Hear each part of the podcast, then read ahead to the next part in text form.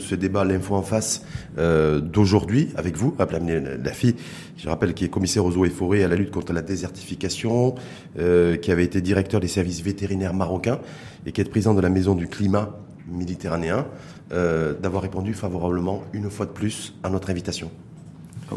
Parce qu'avec Merci pour l'invitation. Avec vous, ce qui va être intéressant, c'est 56 minutes de débat top chrono sur des allers-retours entre crise sanitaire, crise écologique euh, les enjeux, est-ce qu'il faut avoir une cohabitation Est-ce qu'on peut faire cohabiter euh, un petit peu les deux? Parce que pendant très longtemps, c'était est-ce qu'on peut faire cohabiter la santé et l'économie? Et là, on va voir si on peut faire cohabiter la santé et l'économie en rajoutant euh, comme variable le climat et l'urgence climatique. donc, voir un petit peu déjà avec vous, peut-être Abladim Lafi, sur vous, votre regard en tant que, je vais vous ramener peut-être un peu en arrière, lorsque vous étiez vétérinaire voilà, quelques années en arrière, pas, pas, pas, plus que ça, mais voilà, sur, cette, sur ce coronavirus qui circule, qui circule, qui circule, cette épidémie, pandémie. Je crois que, aussi loin qu'on puisse remonter dans le temps, on voit que la transmission d'un certain nombre de maladies ou euh, l'apparition d'un certain nombre d'épidémies euh, dans lesquelles euh, ces maladies sont euh, d'origine animale principalement, est quelque chose donc qui, est inscrit dans l'histoire. Mais ce qui a changé effectivement, c'est que nous vivons actuellement dans des sociétés qui sont devenues extrêmement complexes et dans cette euh, situation, je pense que nos sociétés, notamment sur les dernières décennies, euh, sont passées de sociétés de confiance. On, croyait euh, dans les années 60 que le progrès technologique amenait tout pratiquement mmh. et que tout était accessible. Il suffit d'avoir donc de la croissance et tout allait bien malgré les alertes, les alertes qui ont été données déjà dans le début des années 50 par certains auteurs célèbres, tels que Gunther Anders sur l'obsolescence de l'homme, c'est-à-dire où l'homme, pratiquement par sa technologie, il produit les moyens de sa propre destruction, et aussi la fameuse euh, sonnette d'alarme qui a été tirée par le Club de Rome en 1968, où le groupe du Club de Rome euh, donc s'est soldé par ce rapport Mido, et qui disait très clairement qu'il n'était pas possible de continuer à se développer avec le modèle de développement actuel. Mmh, Donc qu'il fallait changer. Pourquoi? Parce que tout simplement, ces sociétés qui étaient dans une société donc de type société de confiance sont passées à société de du doute, parce mmh. que beaucoup de doutes sur les modalités de se développer. Troisième chose, c'est qu'on a glissé vers la société du risque. Et je crois que c'est ça ce qui nous intéresse parce que les risques ne sont plus des risques naturels tels qu'on les connaissait, c'est-à-dire les volcans, les tremblements de terre, les éboulements, mais ce sont des risques qui sont produits par l'homme lui-même. Hmm. L'homme étant dans l'écosystème, l'homme détruit les écosystèmes et l'homme produit un certain nombre de, de, de, de conséquences extrêmement néfastes sur l'écosystème. Et je crois que c'est là qu'il faut chercher les raisons des bouleversements et notamment le, la crise sanitaire qui n'est qu'un symptôme justement de la maladie de ces écosystèmes qui sont malmenés par l'homme. Est-ce que donc ça veut dire que du coup, vous faites un lien, il y aurait, il y aurait un lien indirect entre ce qui se passe aujourd'hui, la crise sanitaire et ce Covid-19 et euh, l'exacerbation, le fait d'avoir mis beaucoup trop de pression sur les écosystèmes traditionnels? Oui, parce que je pense que pour simplifier, c'est que l'homme a, pratiquement, en détruisant les écosystèmes, il a, détruit les habitats, les habitats des animaux euh, sauvages, de la faune sauvage d'une façon générale. Et en détruisant les habitats, les interfaces entre l'homme et la nature sont devenues donc beaucoup plus fluctuantes et ce qui fait qu'on assiste à une série de, de transmissions de maladies parce qu'on a réduit d'abord la diversité biologique, c'est-à-dire qu'on a détruit le nombre d'espèces sauvages, mais à l'intérieur de cette pauvreté biologique, il y a aussi une pauvreté génétique. il mhm. faut le dire, c'est vraiment le moteur de la vie parce que c'est avec cette euh, richesse génétique que les espèces, les espèces animales, d'une façon générale, développent un système d'adaptation et de résistance à ce qui peut leur arriver. Lorsque cette diversité génétique s'appauvrit, automatiquement, il se trouve en première ligne. Et deuxièmement, il y a une réduction aussi du nombre. Je crois que toutes les statistiques qui ont été publiées par le, les, la diversité biologique, notamment les, dernières statistiques dans lesquelles il y a plus de 1 million d'espèces qui sont menacées donc, de mmh, mmh, disparition, montrent qu'il y a un véritable danger de réduction du nombre, d'appauvrissement de, de la diversité génétique et en même temps une réduction de la dilution du virus où ces virus ou ces germes se trouvent directement en contact avec l'homme. Il y a un autre phénomène qui est important. Mais ça passe aussi, par, ça passe de, par l'animal, parce que si on revient sur le Covid-19 et le coronavirus, oui. il serait établi, j'ai bien dit, il serait établi que la transmission s'est faite de l'animal par l'animal sur l'homme, via l'homme. Oui, avec la chauve-souris ou le pangolin. C'est ça, oui. Alors il y a dans ce système aussi, pour simplifier, il y a le réservoir de ces germes, les coronavirus, euh, tout ce qui, même l'Ebola, même il y a énormément, si vous voulez, de virus et de d'agents pathogènes dans le réservoir et l'animal. Mais pour qu'il y ait transmission à l'homme, il faudrait qu'il passe par un autre animal.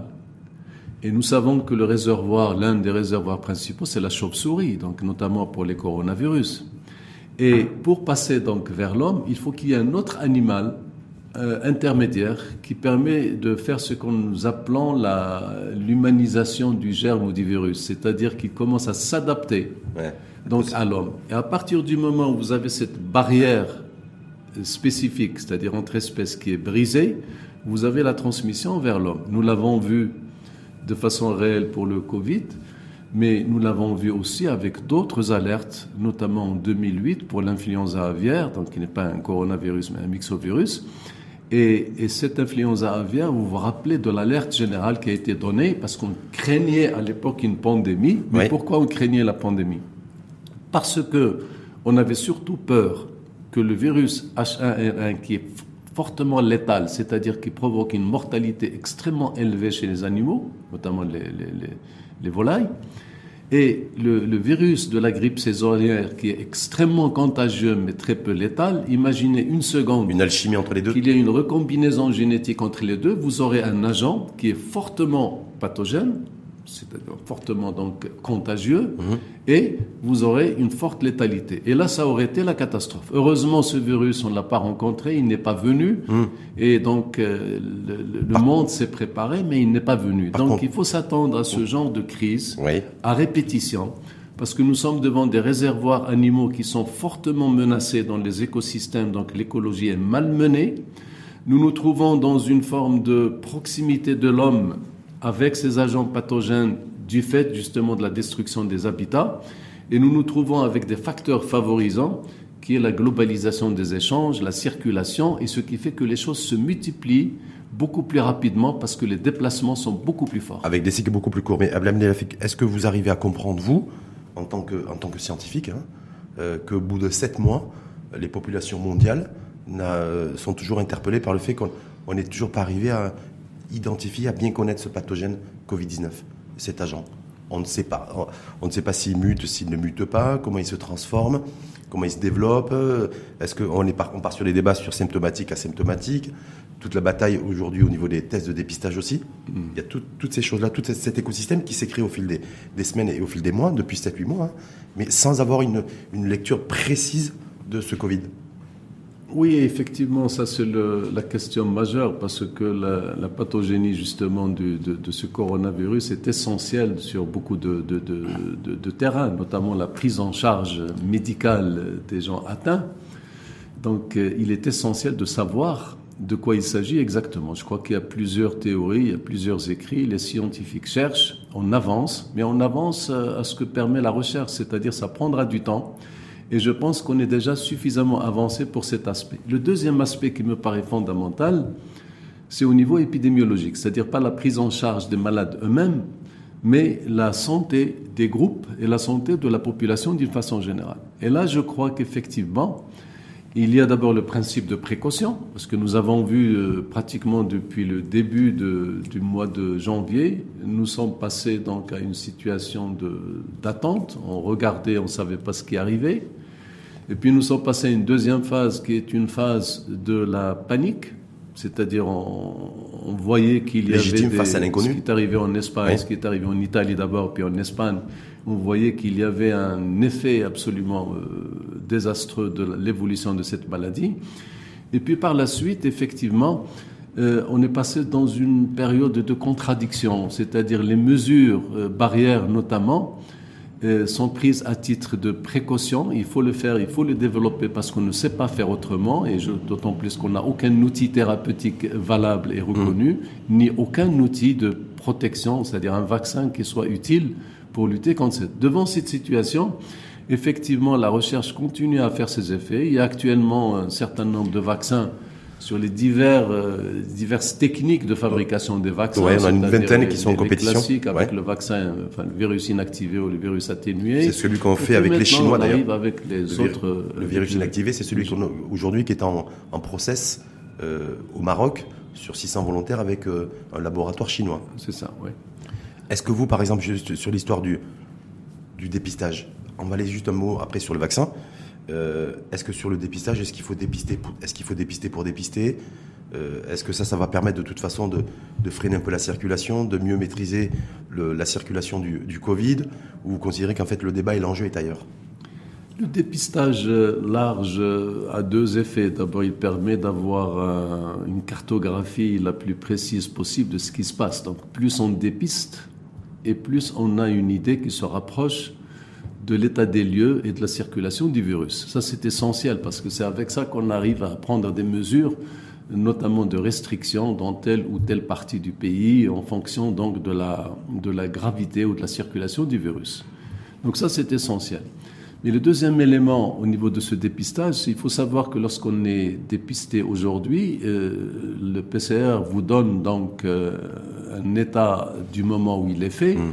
Mais vous pouvez demain ou après-demain, évidemment, côtoyer donc d'autres porteurs du virus et tomber malade. Donc le, PCR permet de donner cette cartographie.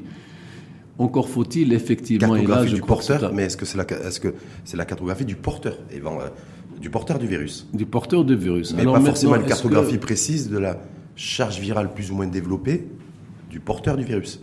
Parce que les scientifiques américains considèrent aujourd'hui que on peut être porteur et ne pas être ni contagieux et ni, ni, ni, connaître des complications.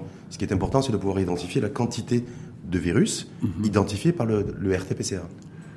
Oui, alors là, donc, la résistance, et je pense que les asymptomatiques, euh, donc, ils dépassent les 95%. Donc, euh, bon, là, il y a d'abord la configuration immunitaire de chaque personne, c'est-à-dire sa, mémoire immunologique, parce qu'actuellement, on avance aussi que les coronavirus, il y en a quatre ou cinq qui circulent de façon saisonnière, notamment dans les rhumes et qui probablement il y aurait une immunité croisée partielle avec le corona, donc le Covid-19. Il y a aussi ce qui est avancé, une forme d'immunité, mais qui n'est pas de l'ordre donc des anticorps donc, qui sont produits dans le sang, mais une immunité cellulaire, c'est-à-dire une mobilisation notamment des lymphocytes qui permettent de procurer cette immunité. Et il y a aussi euh, le test euh, PCR qui est une forme d'amplification, si vous voulez, de l'existence d'une euh, d'une brindille, si vous voulez, du génome du virus et on le multiplie donc 30, 35, 40 fois pour le rendre dépistable. Maintenant, est-ce que, par exemple, ce, ce qui est dépisté, c'est le virus qui est entier et qui est un virus qui est capable d'infecter et de rendre malade les personnes, ou alors il s'agit d'un fragment de virus qui témoigne tout simplement du passage d'un virus à un certain moment, mais qui n'a aucune capacité d'infecter. Et c'est là, effectivement, on se demande si les, tous ceux qui sont positifs donc au PCR sont automatiquement contagieux. Mmh. La réponse est non. Et c'est ce qu'on ne dit pas suffisamment, et c'est pour ça que c'est important. Par contre, parallèlement à ça, très rapidement, on, a, on est, on est nous, sur une croissance des décès et des admissions en réanimation, avec des situations en réa euh, où euh, on est dans une espèce de tsunami euh, inflammatoire des, de la majorité des patients. Est-ce que là, du coup, c'est voilà, concentrons-nous beaucoup plus sur du diagnostic prématuré et euh, plutôt que plutôt que de recevoir des, des patients Covid euh, avec non pas une charge virale faible, mais une charge virale extrêmement inflammée. Je crois qu'il y a deux éléments. Quand on fait le dépistage, on a une idée de la circulation du virus et éventuellement donc du nombre de porteurs de ce virus avec la réserve que je viens de dire. Est-ce qu'il s'agit du virus ou un fragment de virus qui est inactif? Le deuxième élément, c'est le, taux de létalité, hmm. le taux de mortalité. Et là, je pense qu'on ne peut pas uniquement interroger les chiffres tels qu'ils existent, 30, 40, 50 ou 60 décès, mais il faut essayer de lire derrière ce chiffre. Ce qui est important, c'est essayer de rapporter surtout l'effet de la surmortalité de l'année par rapport aux courbes des autres années. C'est-à-dire, en fait, on dépiste les surmortalités qui automatiquement, ces surmortalités révèlent qu'il y a un phénomène qui s'est ajouté donc aux morbidités habituelles par l'âge, par un certain nombre de, défaillances euh, organiques telles qu'on le voit, cardiovasculaires, pulmonaires, etc. Donc mourir avec le Covid-19 ou mourir du Covid-19, ça n'est pas du tout la même chose. Donc pour vous, il faut faire le distinguo entre quand il y a des décès enregistrés dans avec le, dire, dans le cas du Covid, mm. en fait, il faudrait qu'on nous dise aussi, ou il faudrait qu'on sache en tout cas, euh, si, si, ces personnes-là sont décédées du Covid ou si elles sont, si elles sont décédées avec le Covid. C'est ça. C'est deux choses différentes. Ce sont des choses différentes. À mon avis, il y a, il y a un début qui s'appelle donc l'épidémiologie euh, descriptive, c'est-à-dire mm-hmm. on relève les données, le positif, etc., et on les met. Ce sont des chiffres. La deuxième phase, c'est l'épidémiologie analytique, c'est-à-dire interroger ces chiffres, les faire parler pour savoir exactement de quoi il s'agit. Et c'est là où, à mon avis, il y a un effort important à faire pour essayer de ramener donc les taux de mortalité dus au Covid-19 donc à une forme de, phénomène complexe dans lequel la surmortalité est la résultante de plusieurs choses. Quand vous voyez ces courbes, par exemple, sur les dix dernières années, vous constatez qu'il y a des pics, et ces pics, vous pouvez les attribuer à un phénomène nouveau. Dans le cas qui nous intéresse maintenant, c'est le Covid-19. Il y avait la grippe de Hong Kong avant, il y avait d'autres phénomènes qui ne sont pas infectieux, mais qui sont d'ordre environnemental, la canicule, etc. Mais je crois qu'il est extrêmement important de, de travailler sur les surmortalités en comparaison avec la moyenne des années d'avant. Est-ce que, est que là, selon vous, on est en surmortalité, nous? Est-ce que nous sommes en surmortalité aujourd'hui par rapport à la situation sanitaire Si je vois les chiffres euh, donc euh, d'un certain nombre de pays, nous sommes certainement avec des pics de mortalité qui se sont exprimés donc euh, globalement vers le mois de mars, le mois d'avril ou le mois de mai, et il y avait un pic notoire. Il y a eu une baisse par la suite, peut-être aussi donc qui est due à plusieurs facteurs, le, le confinement, les mesures barrières, etc. Et nous assistons maintenant à une recrudescence donc du nombre d'infectés, avec la réserve que je viens de signaler. Cette recrudescence est due aussi à l'élargissement du dépistage, puisque maintenant au Maroc on fait entre 20 000 et 25 000 par jour. Rappelons-nous qu'au début on faisait peut-être 1000 ou 2000 par jour. Mmh. Donc on a élargi l'assiette des personnes dépistées. Mmh. Donc, mais il est certain que nous avons une recrudescence du nombre d'infectés il y a aussi une augmentation de la mortalité, parce mhm. que nous voyons que pratiquement euh, l'essentiel des mortalités se sont déroulées à partir du début août, et comparativement donc aux mortalités très faibles qu'on enregistrait avant au Maroc. Donc il y a à mon avis des interrogations à se poser pour pouvoir faire une véritable épidémiologie analytique et qui elle, qui elle seulement permet de réagir de façon proportionnée et, de façon méthodique et rationnelle donc à l'évolution de la maladie. Est-ce qu'on peut mettre en équation légitimement aussi l'espérance de vie chez nous, qui a progressé, progressé d'ailleurs sensiblement ces dernières années, et, le fait que la majorité des personnes qui décèdent chaque jour du Covid euh, est plus de 65 ans?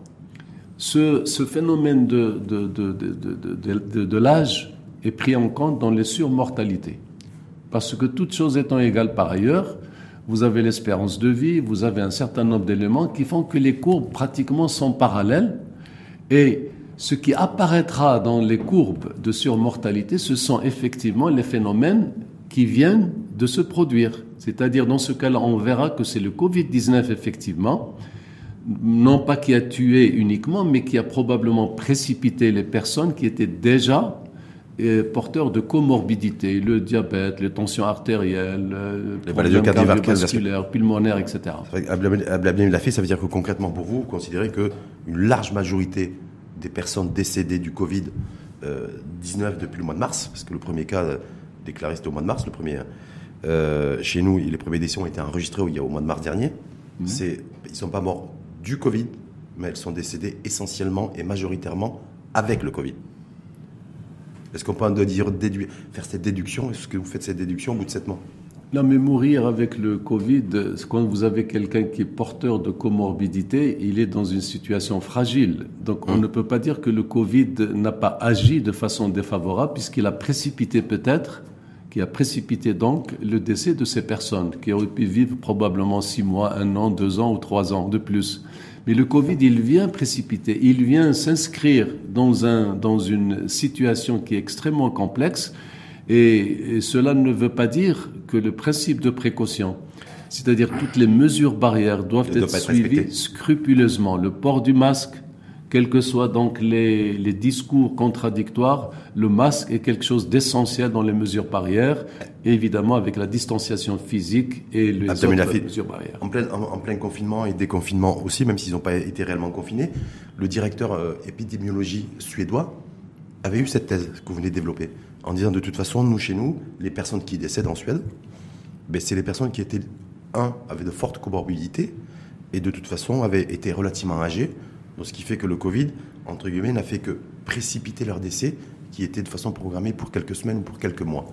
Est-ce que c'est aussi un diagnostic un peu cynique oui, ah, je le reconnais, mais est-ce que voilà, il l'a dit lui publiquement en tant que c'était lui qui était en charge de la lutte, lutte lui, qui était toujours en charge de la lutte Covid en, je crois Suède. Que, je crois que cet épidémiologiste effectivement a fait un choix. Ouais.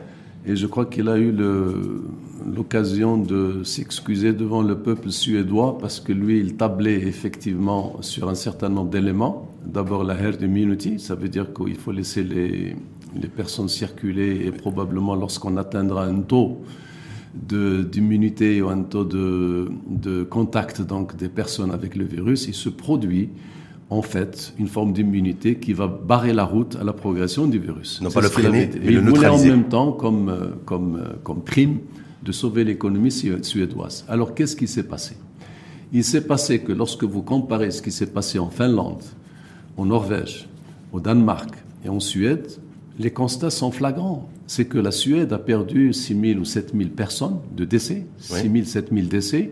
Vous voyez dans le Danemark voisin qui a opté pour autre chose, c'est-à-dire les mesures barrières, confinement, etc. Il est autour de 1000. Et pareil pour la Finlande. Et pareil. Donc le résultat est là. Il, est, il, est, il montre à l'évidence que le confinement, que les mesures barrières ont eu un effet bénéfique. Deuxièmement, la l'attitude ou le, choix qui est fait par la Suède n'a pas permis de sauver l'économie. La preuve en est, c'est que même avec ses voisins tels que le Danemark, les frontières étaient fermées. Oui, mais sauf que c'est un des pays économiquement qui est le moins touché par la récession économique.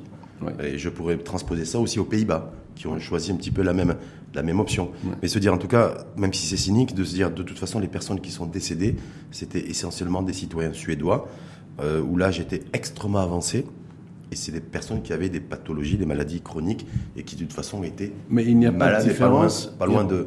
Il n'y a pas de différence entre les pyramides de, l'âge des, des, Suédois, des Danois, des Norvégiens et des Finlandais. C'est-à-dire nous sommes en train de raisonner sur une population scandinave qui est relativement homogène et nous relevons les différences qui sont énormes. Hum. cela, cela étant, il faut ajouter une chose, c'est que peut-être les Suédois n'ont pas confiné, ils n'ont pas fermé les écoles, ils n'ont pas fermé les crèches, mais ils ont quand même édicté un certain nombre de mesures sur les réunions, sur la distanciation physique. Et je crois que leur sens de civique donc a permis aussi de, de sauver un minimum euh, de vie humaine par ces mesures-là où les Suédois étaient disciplinés, ils ont suivi cela. En tout cas, d'autres chiffres aussi, c'est le seul pays et la seule société dans le monde qui a atteint une immunité de groupe, une immunité collective qui se situe entre 35 et 40% de la population. C'est le seul pays au monde où la capitale Stockholm accueille pratiquement plus de cas Covid en hospitalisation aujourd'hui. Mm. Donc c'est euh, c'est aussi, ça permet peut-être aussi de dire que ben, cette stratégie euh, suédoise, euh, elle, a aussi, elle a aussi des indicateurs qui sont positifs, me semble-t-il. Oui, mais elle a été obtenue à quel prix et pour quel, et pour quel avenir? Vous savez, ça rappelle un peu les anciennes décisions qu'on faisait dans le temps, quand vous lisez les recueils, par exemple la variolisation dans le temps quand la variole était chez les, quand Yenner faisait donc la, faisait l'immunité de groupe, comment il faisait? Il faisait la scarification en prenant le virus de la variole et on scarifiait les personnes saines pour effectivement, c'était à peu près l'équivalent du vaccin, mais c'est une variolisation avec le virus sauvage. Donc évidemment, euh, ceux qui sont solides résistent, ils arrivent à s'en sortir correctement et les autres disparaissent. Je ne pense pas que le prix de 7000 Suédois morts dans cette situation permet de justifier un taux d'anticorps de 30 ou 40% qui n'est pas du tout évident que ça soit une immunité ni durable ni efficace. Hum. Donc il faudra, faudra donc faudra sur, sur, la durée. Avant de passer à l'urgence sanitaire, crise sanitaire oblige Covid et l'urgence climatique, qui est votre deuxième dada, si je puis dire, en tout cas deuxième champ d'expertise, juste un petit mot, euh, l'a fait sur, les, euh, sur le vaccin, le vaccin anti-Covid anti-Covid-19. Alors, euh, nous, au Maroc, vous avez vu, il y a, une expérience aujourd'hui très avancée avec un laboratoire chinois, basé sur ce que vous disiez tout à l'heure, donc l'inactivité du, virus, et euh, un mémorandum d'entente qui a été signé avec l'université d'Oxford, en Grande-Bretagne, apparemment qui sont les plus, les plus avancés. Ça, d'une part, avoir votre sentiment là-dessus. Et deuxièmement, votre sentiment aussi sur le fait que, est-ce qu'on pourrait j'ai bien dit on pourrait, se diriger par non, pas, non pas sur un seul vaccin pour les 7 milliards d'individus sur Terre, mais il pourrait y avoir en fait plusieurs vaccins, considérant qu'il y aurait plusieurs variétés de systèmes immunitaires selon les continents, selon les environnements, selon les écosystèmes.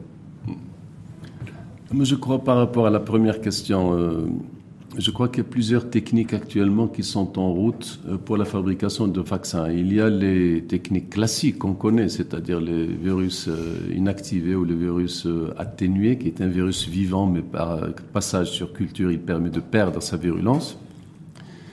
Il y a une troisième technique qui est essayée, c'est celle de s'appuyer sur d'autres virus, notamment euh, ce qui est fait avec la rougeole. Euh, c'est un vaccin qui est très efficace, qui marche bien. Mhm. Donc d'essayer d'intégrer ou d'injecter ou de greffer, si vous voulez, des morceaux donc du génome du virus, coronavirus qui permet donc à l'organisme de réagir. Et puis il y a les techniques qui s'adressent donc au génie génétique et à un certain nombre de techniques modernes, telles que celui de Moderna aux États-Unis et qui, euh, je crois d'ailleurs, euh, on ne connaît pas encore de vaccin fabriqué avec cette technique. Alors la question qui se pose maintenant, c'est que, bon, on est à la phase 3, donc en phase clinique. Bon, on va essayer peut-être de voir quelle est l'efficacité de ces vaccins. Euh, efficacité, donc, est-ce que ce vaccin va produire des anticorps suffisants pour protéger Pour combien de temps? Un mois Deux mois? Toute la vie, tel que d'autres vaccins, par exemple la fièvre jaune donc nous sommes dans une situation, à mon avis, où on va apprendre à l'exercice. Pour la deuxième question, il est heureux qu'il y ait d'ailleurs plusieurs vaccins. Je crois qu'il y a à peu près 130 ou 140 candidats vaccins hum. qui sont en, route.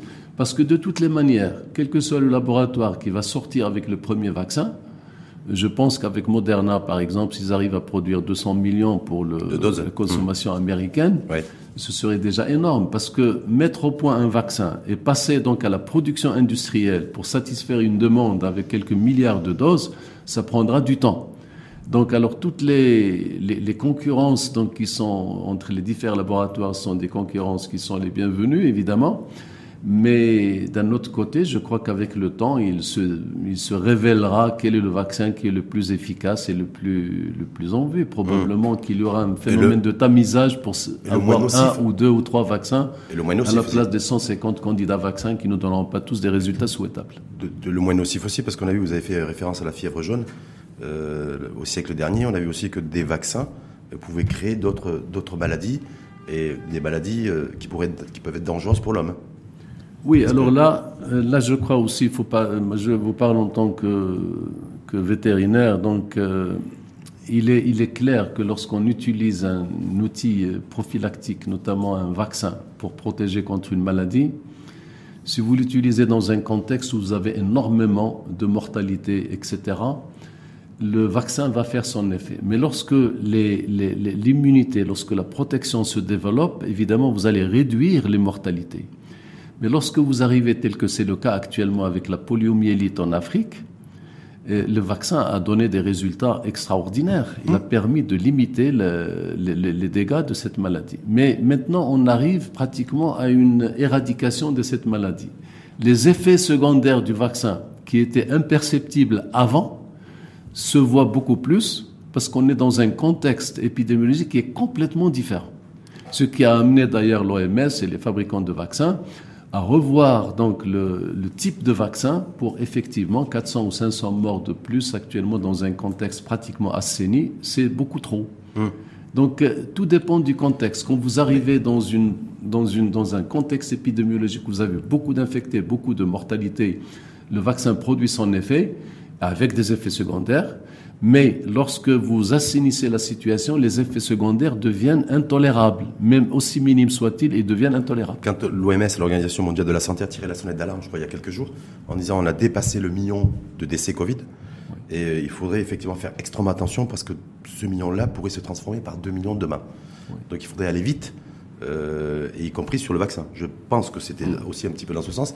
Est-ce que vous pensez qu'on peut limiter la casse, entre guillemets, et la casse humaine, si effectivement, le, avec comme réponse le vaccin anti-Covid Compte tenu qu'il n'y a pas d'autre traitement curatif je crois, moi, je, je, suis euh, persuadé que actuellement, en l'état actuel des choses, le meilleur vaccin contre le Covid-19, c'est les mesures barrières. Il ne faut pas construire un espoir sur quelque chose à venir en essayant de baisser la garde. Je crois que les mesures barrières sont essentielles. Et si un vaccin viendrait donc début 2021 avec évidemment les réserves euh, qu'il faudrait. D'usage, comme on dit. Les réserves d'usage, il serait le bienvenu. Mais en l'état actuel des choses, le meilleur vaccin, ce sont les mesures barrières. Hmm. Le masque, la distanciation physique, la limitation des rassemblements, etc. etc. Ça veut dire que, euh, si, je lis dans, si je lis dans votre propos, Abladim Lafi, ça veut dire que vaccin ou pas vaccin, de toute façon, le virus sera toujours là et qu'il faudra que les, c'est-à-dire que les habitudes qu'on a commencé à prendre depuis sept mois, ça va durer et ça va durer encore longtemps. Nous sommes dans des sociétés qui ont construit leur développement sur un certain nombre de, pratiques. Uh-huh. Et il est évident que cet euh, épisode de la pandémie Covid-19, je ne pense pas que ce soit le dernier, parce que compte tenu des considérations qu'on a déjà évoquées sur la destruction de l'éco, des écosystèmes, je pense que ça n'est pas, ce sont des alertes. Et je crois qu'on en a connu d'autres. Hein. Vous savez, on en a connu d'autres, parfois même des choses non, non, non infectieuses, euh, ou plutôt euh, d'une infectiosité un peu particulière. Rappelez-vous de la période de la, de la vache folle. Oui. La, vache, la, la maladie de la vache folle. Bah, c'est quoi? Ce sont des modifications des pratiques qui sont partis toujours à la recherche de plus de productivité, mmh. avec le recours à certains aliments de bétail tels que la farine de sang, les farines de, mmh. de, débris animaux. Modification génétique, ça. Et ce qui fait effectivement, donc mmh. nous arrivons donc à une maladie qui est à peu près comme la maladie de Creutzfeldt-Jacob et qui est due à un prion qui, dans certaines conditions, va, euh, va, va, va, causer cette maladie spongiforme, donc des services ou l'ESP par rapport chez les vétérinaires, mais la maladie de Creutzfeldt-Jacob. Donc, c'est vrai que la multiplication, vous avez fait référence à la vache folle, vous avez fait référence aussi à la volaille par rapport à la, la grippe H1N1, où c'était où il y a 12 ans de ça, on l'oublie parfois, parce que des fois on est amnésique. On l'oublie qu'en 2007-2008, le monde était secoué avant d'être secoué par la crise financière. Il a été secoué par cette, par ce virus H1N1. Mais c'est me dire quoi C'est est-ce que là on peut encore, euh, est-ce que c'est encore gérable compte tenu qu'on a on est sur des cycles de croissance démographique extrêmement importants, on sera de plus en plus nombreux sur Terre. Euh, tout le monde veut boire du lait, manger de la viande et du poisson, et il y aura de plus en plus de demandes dans ce sens-là. Donc c'est une donnée structurelle démographique sur, sur laquelle, me semble-t-il, on ne peut pas faire grand-chose. Est-ce qu'on peut aussi agir pour faire en sorte que les citoyens de, de cette planète euh, ben, soient, soient moins dans le consumérisme, mange de la viande une fois par semaine et, mm. euh, arrête de vouloir acheter aussi des vêtements euh, tous les deux jours. Est-ce que c'est ça en fait l'enjeu? Oui, moi je crois, euh, dans votre propos, il y a plusieurs choses. À mon avis, il y a déjà la nécessité de, de, contextualiser les événements, parce que quand on parle du principe de précaution, qui est un principe essentiel, qui est majeur, le principe de précaution n'est pas la panique, n'est pas le, la paralysie de l'économie, n'est pas le, le principe de précaution, c'est quelque chose de précis, quelque chose qui part d'une analyse extrêmement fine pour essayer de voir ce qui est possible, ce qui pourrait advenir en essayant d'être proactif, c'est-à-dire d'intervenir avant que les événements n'arrivent. Si vous prenez le cas de la grippe espagnole, par exemple, mais vous entendez des choses qui sont absolument inacceptables. On dit la grippe espagnole, elle a tué 20 millions, 50 millions, d'autres disent 100 millions. Mais le contexte de la grippe espagnole, c'était au début du siècle dernier. Mhm. L'hygiène était défectueuse, d'abord. Deuxièmement, ceux qui sont morts sont morts par les maladies de sortie et pas par le virus lui-même. Et troisièmement, n'oublions pas que les antibiotiques n'existaient pas à l'époque. L'antibiotique a été découvert par Fleming euh, dans les années 40, la pénicilline notamment. Mhm. Donc on n'avait aucun outil. Donc dire que, attention, le HN1, il a provoqué de 20 millions, 50 millions, 100 millions, donc on aura le même épisode. Donc ça, il faut euh, reprendre le discours d'une façon un peu plus élaborée. Deuxième chose. Euh, je pense qu'effectivement, nos sociétés sont construites euh, effectivement sur un certain nombre de pratiques euh, socioculturelles qui favorisent ce genre de choses. Le, la viande, la viande, moi je vois beaucoup de choses dans la viande. Je vois d'abord ce que vous dites sur le plan diététique, sur le plan alimentaire, mais aussi mmh. sur le plan écologique. Mmh. N'oubliez pas que l'élevage, c'est l'une des sources principales de l'émission des gaz à effet de serre. Hum. Et pas le CO2, pas le dioxyde de carbone, le méthane qui est 20 fois, 30 fois plus puissant que le gaz carbonique. Donc en réduisant la consommation de viande, si vous voulez, et en réduisant les élevages, vous réduisez aussi les émissions. Et là, je pense qu'effectivement, il y a un retour. Alors, il y a ça, mais il y a aussi d'autres éléments, parce que produire un kilo de viande, il vous faut des, des tonnes d'eau. Hmm. Il vous faut aussi des, beaucoup de céréales. Hmm. Or, on peut avoir les mêmes, euh, les mêmes produits avec une même composition de protéines en recourant à ces produits de base. L'avenue de la fait, ça veut dire quoi? Ça veut dire concrètement, sans être dans la caricature et sans vouloir bien sûr caricaturer votre propos et votre raisonnement, c'est-à-dire que si on veut être utile aussi à la planète, si on veut éviter en tout cas l'émergence de nouveaux, de nouveaux coronavirus ou en tout cas de, de maladies infectieuses virales, euh, il faut réduire sa consommation aussi de, de viande est-ce que ça, est-ce que ça, c'est-à-dire que si collectivement on se dit voilà, mais on décide de manger de la viande qu'une fois par semaine et du poisson qu'une fois par semaine, est-ce que c'est un bon geste pour la planète et ça permettrait aussi de, freiner en tout cas le, je veux dire l'embryon euh, coronavirus à venir? Non, moi je ne suis pas adepte de l'écologie punitive ni de l'écologie qui prend la décroissance. Mais effectivement, euh, la croissance qui était au, centre de tout ce que nous voulons, c'est-à-dire tout ce qui concerne la valeur ajoutée, il y a un proverbe japonais qui dit, euh, lorsque, parce que jusqu'à présent, qu'est-ce qu'on a fait? Mais tout ce qui euh, était le moteur du, progrès, c'est la croissance, créer la croissance, créer des richesses. ce proverbe japonais, il dit, lorsqu'on a comme seul outil un marteau, on finit par prendre tout pour un clou. La croissance, mais bien sûr, mais il faut dire comment provoquer cette croissance, comment réaliser cette croissance. Il y a un modèle de développement et je crois qu'il est heureux maintenant qu'il y ait une commission qui réfléchit sur le nouveau modèle de développement. Mais c'est toutes ces problématiques qu'il faudrait poser parce que nous avons des pratiques qui ne sont pas forcément les meilleures. Maintenant, ça ne veut pas dire qu'il faut condamner l'élevage dans sa totalité, mais il y a des méthodologies de travail. Euh, l'agriculture, la même chose. C'est-à-dire, est-ce qu'il faut décider ne peux pas, euh, de mettre de côté l'agriculture intensive? Est-ce qu'aujourd'hui, euh, voilà, il faudrait aussi décréter que l'agriculture intensive, euh, ben, de facto, ça, ça, suscite en tout cas ou ça crée l'environnement pour l'émergence de maladies virales et de virus?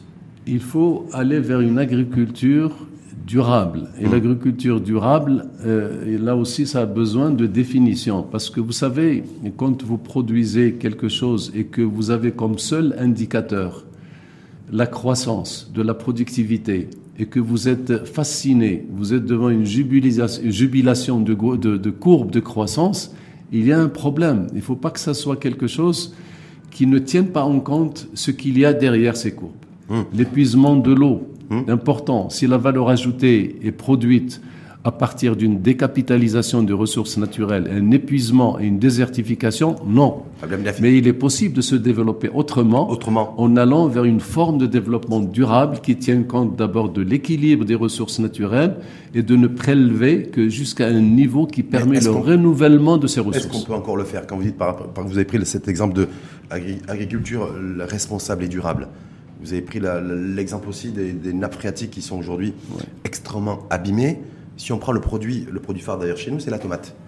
Est-ce qu'il faudrait aussi faire en sorte que, ben, que les Marocains et les Marocains mangent beaucoup moins de tomates pour ne pas inciter le producteur à produire intensivement, ça d'une part, Et est-ce qu'il faudrait aussi revoir notre politique à l'export en termes de, de fruits et légumes et de plus forcément exporter, produire intensément et exporter des, des, des, produits où il y a beaucoup d'eau et, euh, certainement. Est-ce que ça, c'est les sujets qui sont d'actualité aujourd'hui? nouveau modèle de développement. Il n'est pas normal d'exporter de l'eau pour un pays qui en manque. Hmm. La tomate, c'est 98% d'eau. Hmm. Et lorsque vous l'exportez, vous l'avez produit comment cette tomate? Vous l'avez produit avec de l'eau qui se vend ici et qui est donc euh, dans les périmètres irrigués par exemple à 2 dirhams la tonne, 2 dirhams la tonne. Et avec la bouteille de gaz donc, qui est subventionnée ça n'est pas le coût réel de l'eau et deuxièmement c'est une forme de, de, subvention ou de qui, qui, est payée par le contribuable. Parce qu'à partir du moment où vous payez donc l'eau à sa juste valeur et que vous dégagez des productions à haute valeur ajoutée et que vous dégagez donc des produits qui ne décapitalisent pas les ressources naturelles, vous êtes sur la trajectoire du développement durable. Mais lorsque vous êtes fasciné uniquement par les courbes qui augmentent en termes de production, il y a quelque chose qui ne va pas.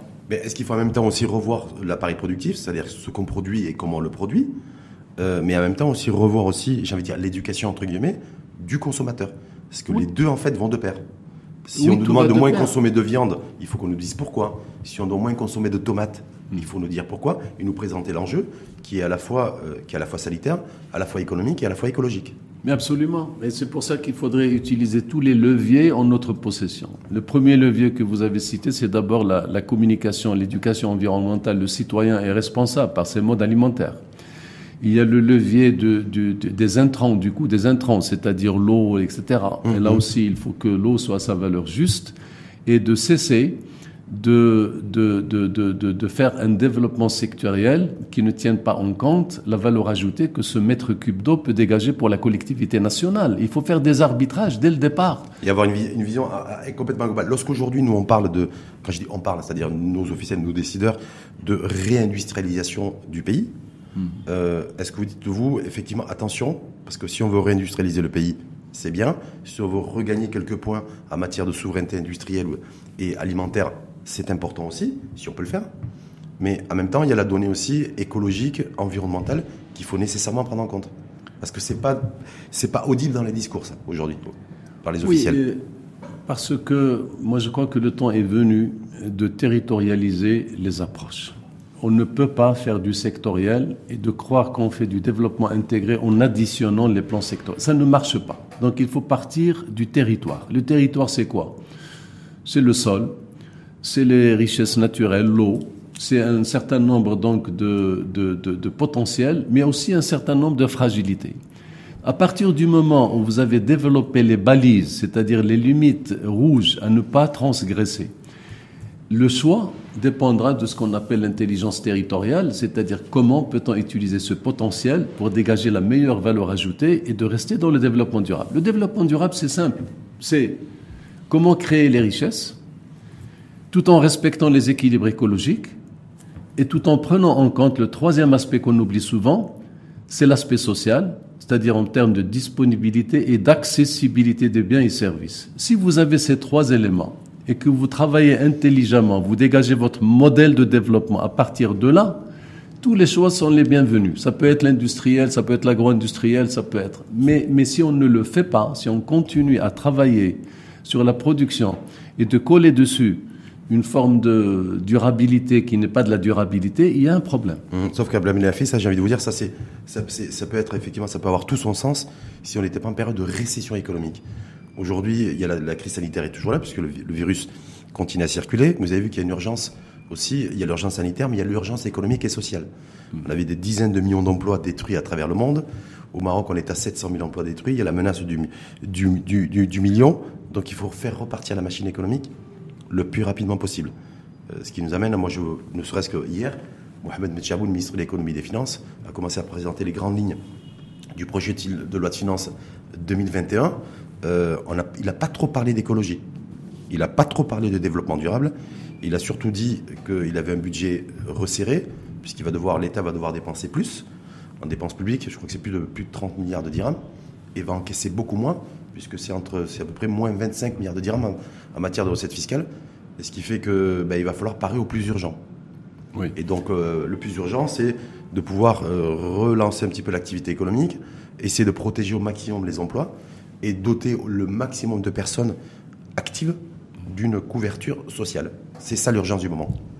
Je crois que si euh, cette euh, crise sanitaire devait servir, elle devait surtout servir à tirer les enseignements.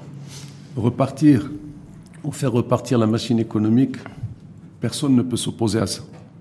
Mais comment Est-ce qu'on va repartir sur le même modèle avant la crise ou alors on en a tiré les enseignements pour avoir un modèle de développement qui est beaucoup plus solidaire, beaucoup plus équitable et qui permet justement de, reconstruire le lien social dans un cadre qui permet de définir la communauté de destinée.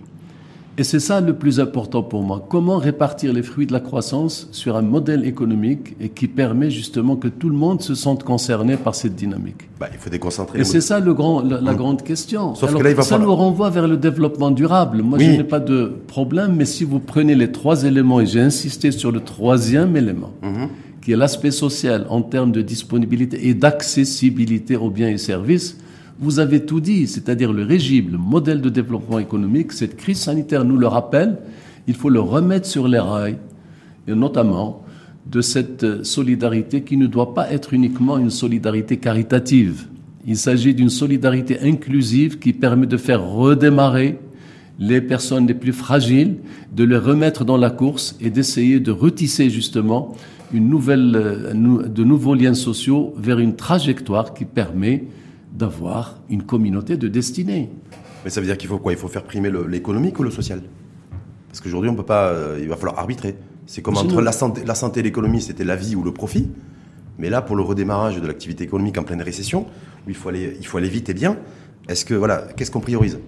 Est-ce que c'est d'abord la création de richesse Je crée d'abord de la richesse et ensuite je mets en place les mécanismes de redistribution et donc d'irrigation, ou, euh, ou je fais l'inverse, c'est-à-dire que je fais du social je priorise le social, qui me coûte cher, qui coûte cher aux contribuables, et euh, au détriment parfois de, l'économie et de la compétitivité économique. Euh, moi, je crois que la meilleure façon de, la meilleure façon d'annuler, de, si vous voulez, les, les arguments, c'est d'opposer les uns aux autres, euh, comme si l'écologie s'oppose à l'économie ou comme si l'économie s'oppose au social il ne s'agit pas de commencer par l'économique et de revenir vers le social, parce que là, on a une compréhension du social comme si c'était un coût, comme si c'était une dépense, alors que moi, je le considère comme un investissement. Donc, le social fait partie du développement économique. On ne peut pas faire du développement économique tout simplement dans l'ancien régime de, de, de, négociation de, de données ou de. Il faudrait que l'interpénétration de l'écologique quand on dit que l'écologie s'oppose à la croissance, c'est faux. C'est faux. Il s'oppose à la croissance qui est faite d'une certaine manière. Mais lorsque l'écologie sert à fabriquer de nouveaux modèles de développement qui permettent d'assurer ou de produire des richesses et de la croissance avec des modèles durables, oui, mais on n'est pas dans l'écologie. Le social, c'est pareil. On n'est pas dans le caritatif.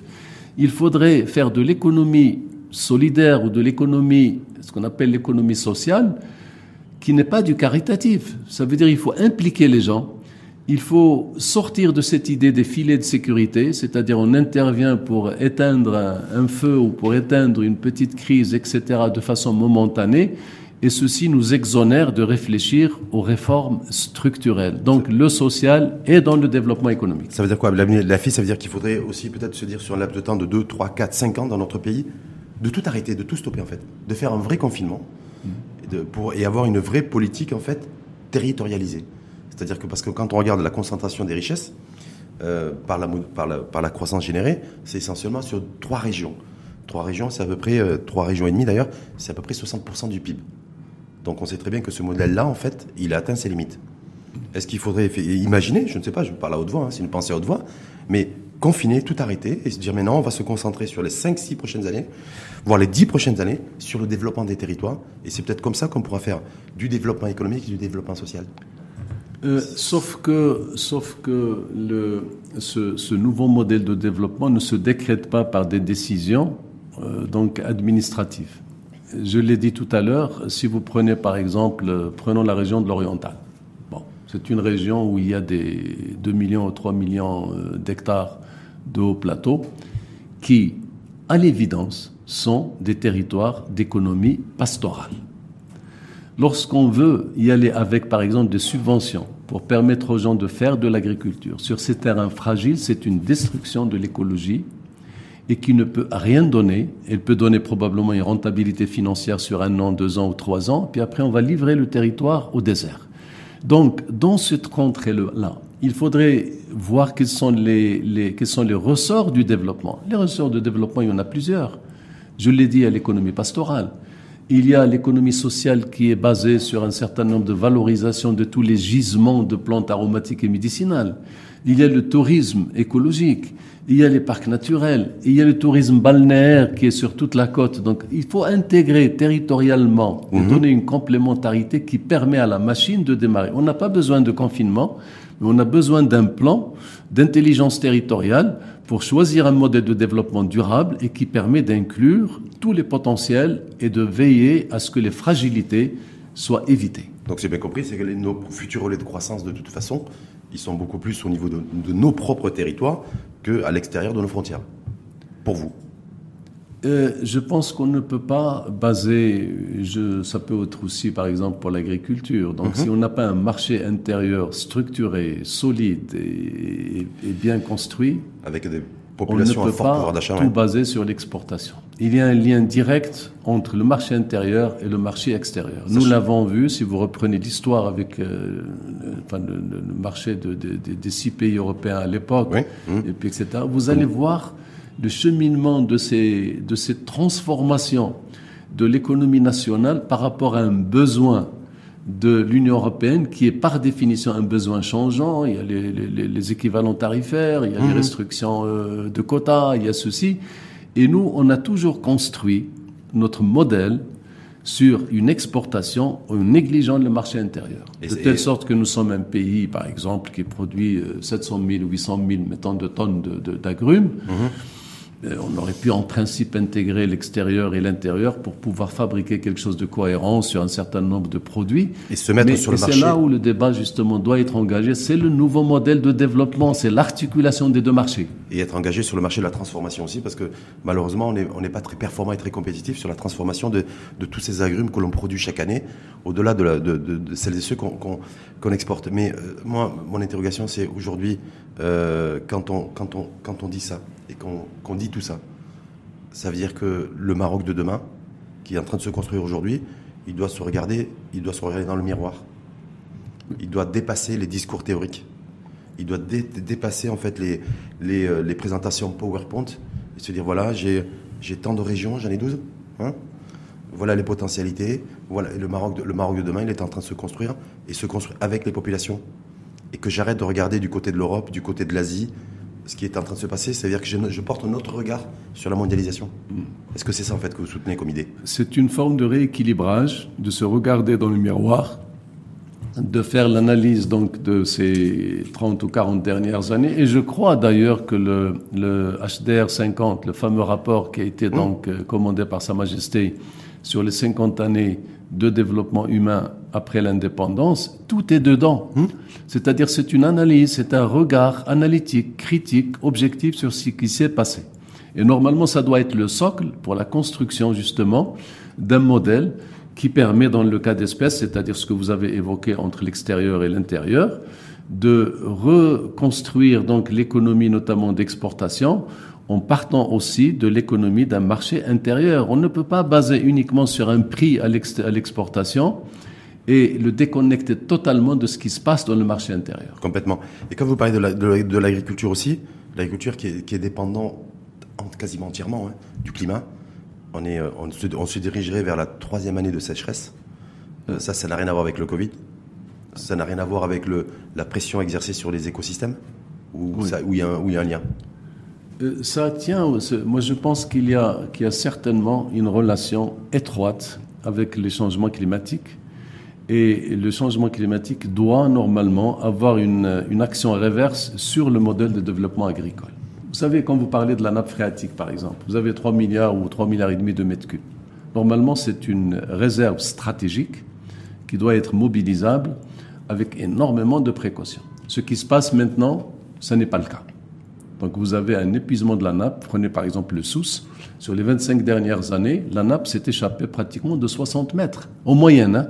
Il y a des zones où c'est 100 mètres, où c'est éloigné de 100 mètres. Ça, c'est quoi? C'est les conséquences du changement climatique ou c'est les conséquences du comportement de l'individu euh, irresponsable et, euh, et, euh, et j'avais dire quelque part euh, dramatique aussi vu les conséquences? On ne peut pas, on ne peut pas. Je crois que c'est une façon de se déresponsabiliser, de, de, de, de, revenir toujours au changement climatique. Le changement climatique est un élément, c'est un événement qui est là, il va se produire et nous devons nous adapter. Mais le changement climatique demande à revoir donc les modèles de développement en tenant compte de ces restrictions. On sait qu'il y aura une diminution des précipitations. On sait par exemple que celui qui sera le plus frappé, c'est le château d'eau du Maroc, c'est-à-dire le Moyen Atlas, avec à la fin du siècle, il y aura moins de 40%, une diminution de 40% des, des, des précipitations. Et on sait que le Moyen Atlas, c'est 40% des eaux superficielles du Maroc qui partent du Moyen Atlas. Alors qu'est-ce qu'on fait? Lorsque vous faites une culture de rosacée, avec une extension, avec une subvention des plants, avec une subvention du goutte à goutte, avec des pompages, résultat, vous voyez maintenant tous les lacs du Moyen Atlas sont partis. Tous les lacs sont desséchés. Et là, il est nécessaire, il est utile de revenir maintenant vers un redimensionnement pour voir quels sont, on l'avait dit tout à l'heure, quels sont les potentiels d'un territoire dans le Moyen Atlas par exemple, qu'est-ce qu'il est permis de faire et qu'est-ce qu'il est interdit de faire et de jouer sur les leviers la subvention ou l'appui ou l'encadrement doivent être des leviers qui permettent mmh. d'orienter le système de production. Mmh. Mais on ne peut pas avoir les yeux rivés uniquement sur une courbe qui se déplace vers le haut avec une croissance sans s'interroger d'où vient cette croissance. Mmh. Donc, euh, quelque part, influencer les systèmes de production qui, de facto, vont influencer les systèmes de consommation. Oui, exactement. Parce bah que, oui. Bah je veux dire, c'est comme l'économie, on marche sur, on marche sur deux jambes. Sur le confinement, vous qui euh, je le rappelle, être commissaire, être, commissaire aux eaux et forêts et lutte contre la désertification. Est-ce que les forêts se, sont se portent mieux depuis le confinement? Est-ce que ça fait du bien à la faune, à la flore, aux forêts? On a vu partout dans le monde des, des, euh, animaux euh, réinvestir les villes, ce qui n'était ce qui n'était jamais vu, euh, puisqu'on a éloigné l'homme de l'individu de par la montée en puissance de l'urbanisation. Est-ce que chez nous, les forêts, voilà, est-ce qu'on entend les, oiseaux gazouiller Est-ce que voilà, est-ce que l'herbe est plus verte dans les dans les forêts? Moi, sur le plan du principe, euh, à chaque fois que l'homme se retire de ses de ses effets néfastes sur les écosystèmes, la faune et la flore, la faune reprend ses droits sur le, ses territoires, sur ses habitats. Et il est vrai que, bon, ceci d'ailleurs équivaut à ce qu'on voit ici au Maroc avec les réserves biologiques, les parcs naturels, etc. On voit que lorsqu'il y a une forme de protection, la nature reprend ses droits. Euh, pour le confinement, euh, c'est vrai que bon, les eaux et forêts, c'est à 90% pratiquement, c'est un travail de terrain.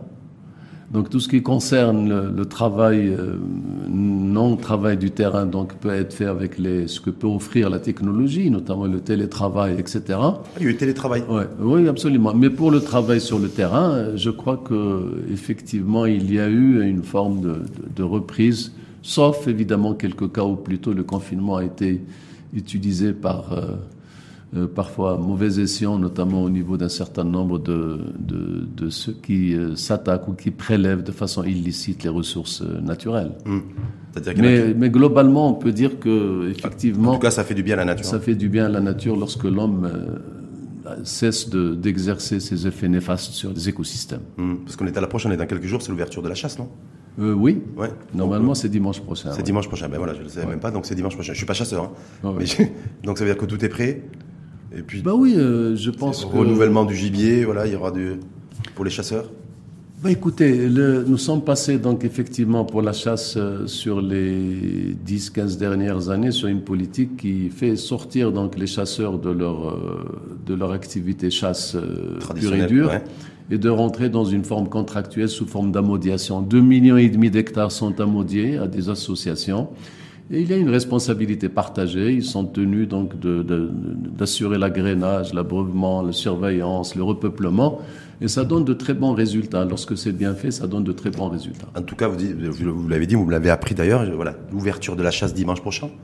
Oui. Voilà, il n'y a pas de mesures restrictives, état d'urgence sanitaire ou confinement, de, confinement de certaines régions, certaines villes, certains quartiers. Il y a les mesures qui relèvent des eaux et forêts, c'est-à-dire dans le Conseil supérieur de la chasse, et qui établit donc le, les calendriers, les prises, le nombre, la nature du gibier. Et il y a la deuxième partie qui relève de l'urgence sanitaire, qui elle, donc, euh, l'ouali ou le gouverneur a l'autorité lorsqu'il voit que certaines conditions sont susceptibles de, d'aller à l'encontre donc des mesures de barrière ou des mesures donc il, il peut décider de de, de, de, suspendre. Parce que je me dis moi quand on est en pleine forêt avec son fusil sur l'épaule pour chasser, on est il y a la distanciation qui est respectée non? On peut non? Que pour le? Pour quand on va chasser on est, il y a la distanciation qui est qui est respectée on est en pleine nature à ciel ouvert donc il n'y a pas forcément de risque. Non il n'y a pas de risque. de circulation du Honnêtement, il n'y a, a, aucun risque parce que ça se passe en plein air et voilà, ce que je me dis. Il n'y a pas de risque. Honnêtement, il n'y a pas de risque particulier. Mm. Les risques peuvent se passer pour les rencontres qui se font en dehors de la chasse. Oui. Ouais, mais, mais pour la chasse elle-même, pour l'activité chasse, il n'y a, y a, aucun risque. Il y a plus de risque parfois d'aller sur une terrasse de café que d'aller donc du coup, que d'aller chasser. Il y a pas, oui, absolument. Sur une terrasse de café, il y a plus de risque d'aller chasser. Ouais. Si on prend pas les, si on respecte pas les mesures de distanciation, parce qu'on peut aller au café. Ah oui, les mesures de sécurité aussi. Voilà. C'est le maniement des, des, armes et le respect des mesures de sécurité. Ouais. Merci en tout cas infiniment à vous, à Louadine Lafi, d'avoir accepté, d'avoir enrichi un, un débat pendant plus de 56 minutes sur l'urgence, euh, les enjeux à la fois euh, les enjeux à la fois sanitaires, les enjeux climatiques et les enjeux économiques. Comme quoi, euh, ben voilà, l'urgence économique et l'urgence sanitaire et l'urgence écologique et climatique, ça devait marcher de pair. Et qu'on ne peut pas isoler telle ou telle urgence en termes d'enjeux de l'autre si on veut arriver à faire refaire fonctionner la planète et arriver surtout à, à ce que, après sept mois de masque de la planète, qu'on puisse démasquer cette planète. Merci beaucoup pour l'invitation et je crois que c'est une occasion pour moi de, surtout insister sur cette euh, One Health, euh, une santé unique pour lequel tout est, tout est connecté. Et le défi majeur actuellement, c'est de gérer le complexe. Et comme le disait Edgar Morin, nous sommes dans une période où on n'a jamais produit autant de connaissances scientifiques et techniques. Et pourtant, nous n'avons jamais été frappés autant de cécité dans la gestion des écosystèmes parce qu'on a voulu séparer l'inséparable et on a voulu travailler sur une euh, vision linéaire, alors que notre défi majeur, c'est de gérer le complexe dans la multidisciplinarité, dans l'interdisciplinarité, et d'avoir une approche globale et territorialisée. C'est la seule clé d'entrée pour relever ces défis. espérons en tout cas que nos décideurs, ici et à travers le monde, prendront la balle au bon et feront en sorte de, de vous écouter euh, et, d'appliquer aussi, de mettre en place en fait une nouvelle approche, une nouvelle perception aussi de la mondialisation et de l'humain et du capital humain. Merci en tout cas infiniment à vous, Abladine Lafi. Je rappelle très rapidement au commissaire aux eaux et forêts à la lutte contre la désertification, euh, ex-directeur des services vétérinaires marocains, parce que vous êtes de formation vétérinaire, donc ce qui fait que vous étiez comme euh, vous étiez extrêmement à l'aise sur les transmissions du coronavirus, du, que ce soit de la chauve-souris ou du pangolin à, l'individu et, à l'homme, et sur les enjeux aussi à la fois sanitaires, à la fois euh, économiques et à la fois écologiques et climatiques. Merci à vous et à très bientôt. Merci beaucoup, merci à bientôt.